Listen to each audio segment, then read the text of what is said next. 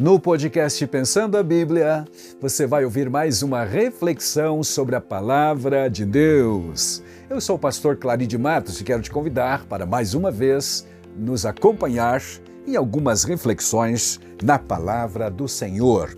Hoje nós falaremos sobre a história de Ruth e Noemi, o relacionamento entre a nora e a sogra. Em Ruth, capítulo 1, verso 16, lemos: Disse, porém, Ruth: Não me instes para que te deixe e me obrigues a não te seguir-te. Porque aonde quer que fores, irei eu, e onde quer que pousares, ali pousarei eu. O teu povo é o meu povo, o teu Deus é o meu Deus. Versículo 17 diz o seguinte: Onde quer que morreres, morrerei eu, aí serei sepultada. Faça-me o Senhor o que bem lhe aprover. Se outra coisa que não seja a morte me separe de ti. Amém. Amém. Aleluia. Você conhece uma declaração de amor mais tocante, mais pessoal, mais profunda do que esta? Não, certamente não, pelo menos na Bíblia Sagrada. Uma declaração sincera em um contexto que você deve conhecer. No livro de Ruth, nós temos a história, então, desta mulher, Noemi, e também a sua nora Ruth. Começa lá no início do livro, na introdução, e diz que no tempo em que julgavam os juízes, houve fome na terra, terra de Israel. E um homem de Belém de Judá saiu a habitar na terra de Moabe com a sua mulher e seus dois filhos. Aqui é o início da história, primeiro momento da família de Elimeleque e de Noemi. Moravam em Israel, na região de Efrata, na aldeia ou cidade de Belém. Houve fome e ao invés de ficar firme na fé, esperando em Jeová que mudaria a situação, este homem toma a decisão de sair, de fugir da crise. Às vezes é preciso fugir, mas aparentemente este não era o caso dele, não era para sair. O fato é que ele esperava encontrar, meus amados, no país estrangeiro, algo melhor, uma subsistência melhor, uma condição melhor de vida. E pode ter, ser até que tenha encontrado inicialmente, mas não demorou muito a Bíblia não diz quanto tempo, mas o verso seguinte diz que este homem que se chamava Elimeleque tomou então a sua mulher e os seus dois filhos e foram para lá. Aí o verso 3 já abruptamente registra a morte de Elimeleque, o marido de Noemi. Não sabemos quanto tempo se passaram enquanto eles estavam lá no país estrangeiro, em Moabe, que ficava a mais de 100 quilômetros de distância em relação à terra deles em Belém.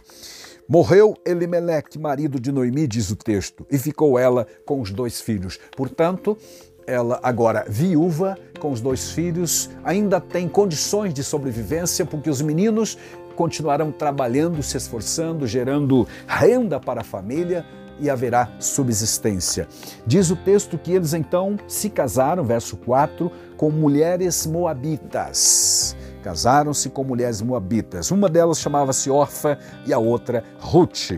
Morreram também ambos. Versos seguintes também abruptamente, sem, eh, sem informar quanto tempo se passaram, quanto tempo ficaram casados ou, ou não. O fato é, e também se a morte de ambos foi ao mesmo tempo, se foi um acidente, se foi uma tragédia ou não, ou se foi uma doença, um período de enfermidade, não temos essa informação, mas os dois morreram provavelmente um após o outro num espaço de algum tempo.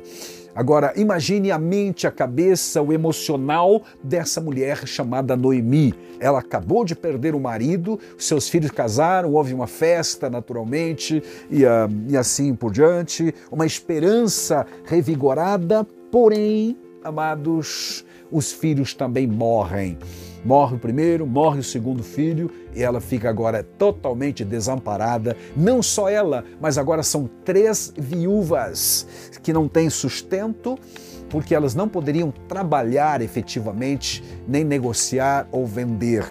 As mulheres não tinham esse direito nesse tempo daquela sociedade machista. Meus amados, então começa a bater naturalmente o desespero. Mas o verso 6 do texto diz: que ela, Noemi, tomou a decisão de voltar para sua terra porque ouviu falar que Deus havia abençoado a terra, a sua terra natal lá em Israel e dando-lhe pão, diz o texto.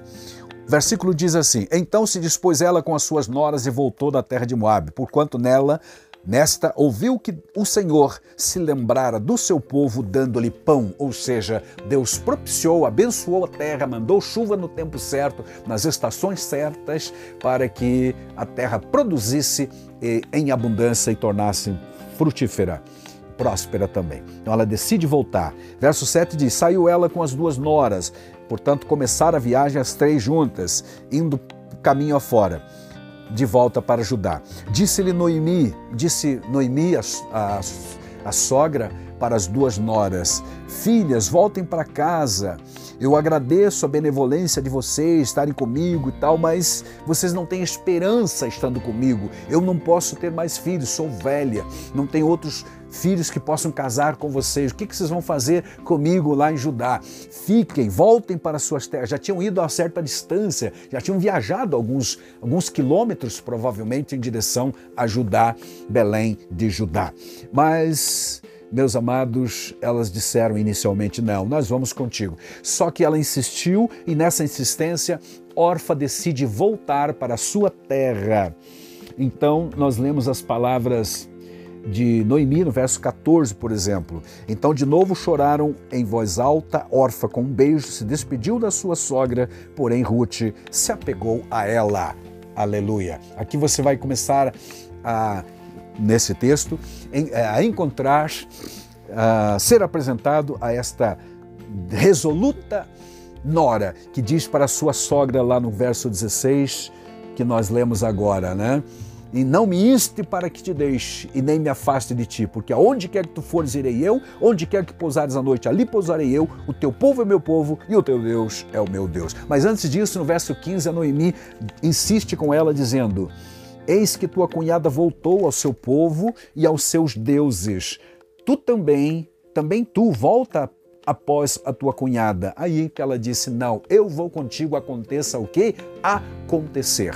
Porque o teu povo é o meu povo agora e o teu Deus é o meu Deus. Essa atitude de Ruth vai ser honrada mais à frente, porque quando chegaram em Belém, elas foram recebidas, mas ainda não tinham paro, não tinham onde plantar nem colher, porque as terras estavam eh, penhoradas, vamos dizer assim, por conta da pobreza em que eles viveram em tempos passados. Só que Deus providenciou para que Ruth fosse catar espigas numa num terreno, numa roça, era a época da colheita da cevada, e lá vai ela catar aquilo que os segadores deixavam para o estrangeiro, para a viúva e para o órfão. Então, Noemi foi, por casualidade, diz o, o capítulo 2, exatamente no campo do, de um dos resgatadores chamado Boaz. Foi Deus, na verdade. Apesar da Bíblia dizer que foi casualidade, no plano de Deus, na verdade, foi providência, providência divina, honrando a atitude de Ruth. Então, a história conclui dizendo que o Boaz acabou resgatando Noemi, resgatou também a propriedade que pertenceu originalmente a, a Elimelech, o marido de Noemi, e então se casaram, no caso Boaz e Ruth, geraram um filho chamado Obed, que veio a ser o avô do rei Davi. Amados, Deus honrou aquela, aquela mulher resoluta, aquela estrangeira, viúva, que veio para Israel, ou seja, para Judá, para abrigar-se às sombras ou às asas do Todo-Poderoso, como diz o Boaz em relação a ela também no texto. Aleluia. É Deus que honra aqueles que honram a Ele. Glória a Deus. Louvado seja o Senhor. E a Bíblia diz que quando eles se casaram, Deus a abençoou, abriu-lhe a madre, ou seja, ela concebeu, porque esteve casado por um certo tempo com o Malom, o filho da Noemi, mas não geraram filhos, então não tinham descendentes, não tinham esperança de manter a propriedade. Com o resgate é, efetivado por Boaz, agora as coisas melhoraram tanto para Noemi quanto para Ruth. E, e, houve um final feliz para aquela história que começou tão triste, com dores, primeiro com fome, com dor, com sofrimento, com luto, com desgraça acima de desgraça, mas agora está terminando de forma feliz e abençoada. Capítulo 4, por exemplo, lá no versículo 13 a seguir, você tem a história do nascimento de Obed.